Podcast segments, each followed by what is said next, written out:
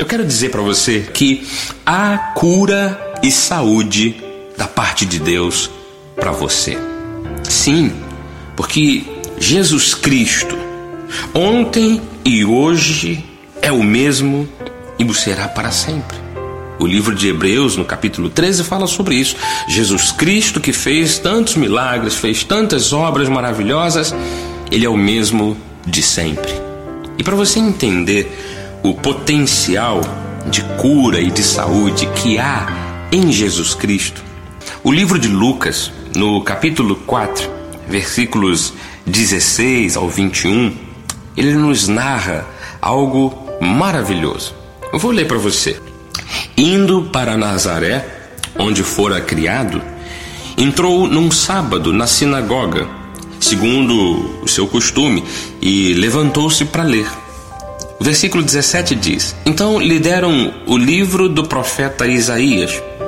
E abrindo o livro, achou o lugar onde estava escrito: O Espírito do Senhor está sobre mim, pelo que me ungiu para evangelizar os pobres. Enviou-me para proclamar libertação aos cativos e restauração da vista aos cegos, para pôr em liberdade os oprimidos e apregoar o ano aceitável do Senhor.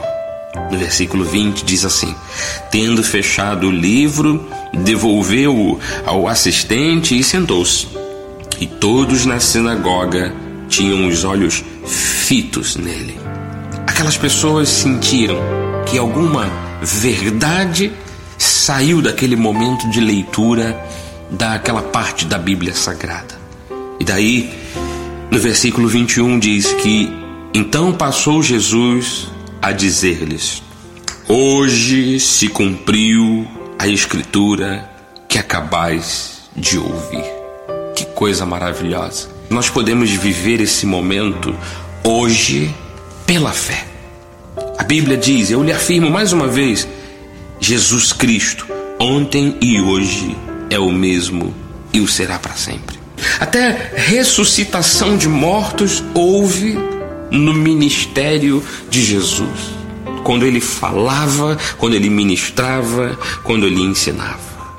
Eu quero dizer para você que esta unção de cura está sobre nós. Jesus Cristo habita em nós.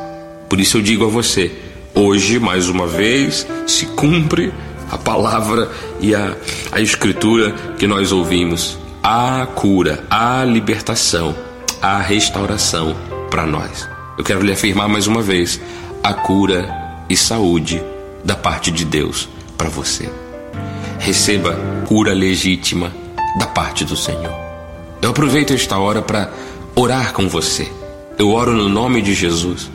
Eu peço a Deus que limpe a tua vida, o teu corpo, até mesmo os teus sentimentos de qualquer enfermidade.